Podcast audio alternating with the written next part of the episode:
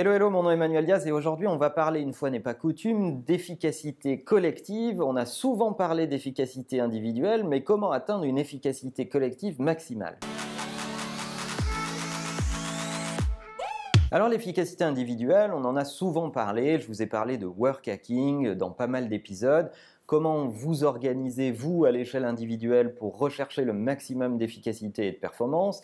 Quelles astuces en termes de process et d'outils, tout ça, ce sont des sujets dont beaucoup, on est assez nombreux à en parler, euh, sous des angles et avec des sensibilités différentes, mais en tout cas, ce sont des champs très investigués par un certain nombre de personnes. Lorsqu'on en arrive à l'efficacité collective, c'est un peu différent. C'est vrai que c'est un sujet plus difficile euh, que de poursuivre ce qu'est l'efficacité collective.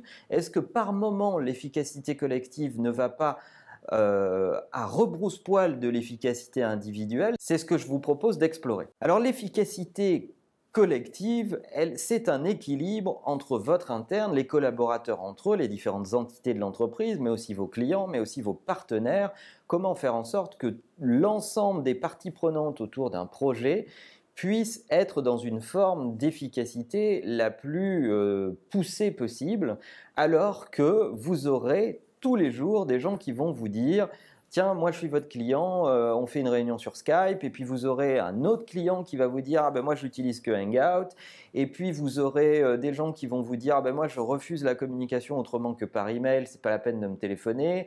Bref, vous aurez des disparités d'outils, des disparités de pratiques, des disparités de process, et pour autant, il va falloir à un moment faire converger tout ça si on veut maximiser l'efficacité collective. Et ces derniers temps, on peut dire qu'on a été gâté parce qu'on a vu plein de nouveaux outils arrivés dans notre environnement professionnel avec des différences de génération entre ces outils. Vous avez Google qui produit toute sa Google Suite d'un côté, vous avez Microsoft avec son Office 365 de l'autre, vous avez euh, Slack qui est un outil intéressant et notamment pour les populations euh, euh, techniques mais qui a aussi ses faiblesses. Vous avez Facebook qui s'est attaqué au milieu de l'entreprise avec euh, Workplace et Workchat et ses intégrations vers des outils tiers, mais vous avez aussi toute une galaxie d'outils indépendants euh, qui ont fabriqué euh, différentes alternatives pour s'organiser. Et en fait, le nerf de la guerre, c'est le non-choix. Le problème, souvent,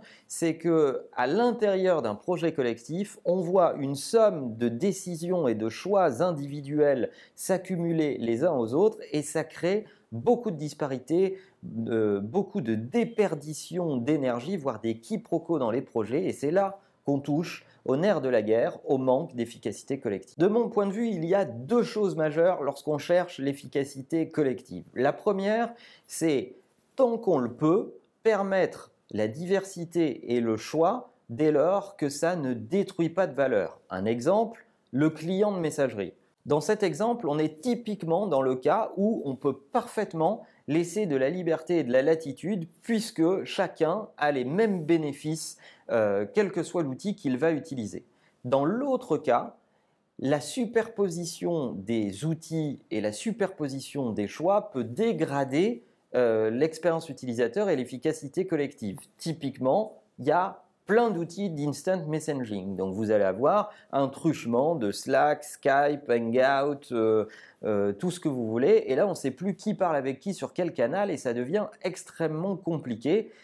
Et ça fait en sorte également que des discussions parallèles s'installent et on a une organisation qui ne travaille plus au même rythme. Et là, dans ce second cas, je pense que les organisations devraient, de façon plus courageuse et de façon plus unanime, accepter de faire des choix restreints et de se fabriquer une religion euh, en fonction de leur stratégie et de tous les paramètres qui comptent pour elles et dire officiellement le canal c'est celui-là et les autres on ne veut pas en entendre parler. Alors c'est difficile et même nous chez Imakina d'ailleurs on a eu euh, des choix complexes à faire, ça s'accompagne d'une communication qui est toujours complexe euh, et qui est toujours euh, euh, difficile à faire parce que vous savez que vous allez faire des malheureux et d'autres plus heureux.